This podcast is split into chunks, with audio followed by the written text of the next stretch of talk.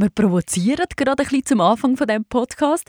Und zwar mit einem Artikel, der drin steht, wir sollen mehr Energie verbrauchen. Das würde aber bedeuten, wir müssten die Energie dann brauchen, wenn sie gut verfügbar ist.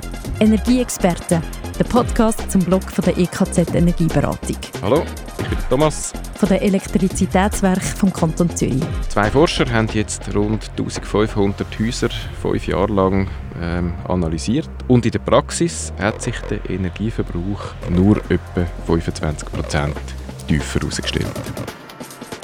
Das bedeutet eben einen gesellschaftlichen Anstoß, den sie mit dem Bild von der Sonnenblumengesellschaft symbolisieren, dass man mal ganz grundsätzlich würde überlegen, ist es möglich, im Winter mehr Pause zu machen und dafür im Sommer mehr Aktivität, die Energie braucht.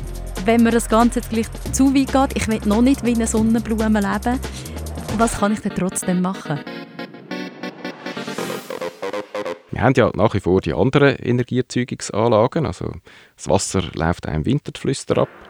Energieexperten sind ab Ende August überall, wo es Podcasts gibt. Und auf energie-experten.ch. Ganz grundsätzlich gilt, wer mehr über Energie weiß, kann mehr aus Energie machen. Energieexperten, der Podcast zum Blog von der EKZ Energieberatung.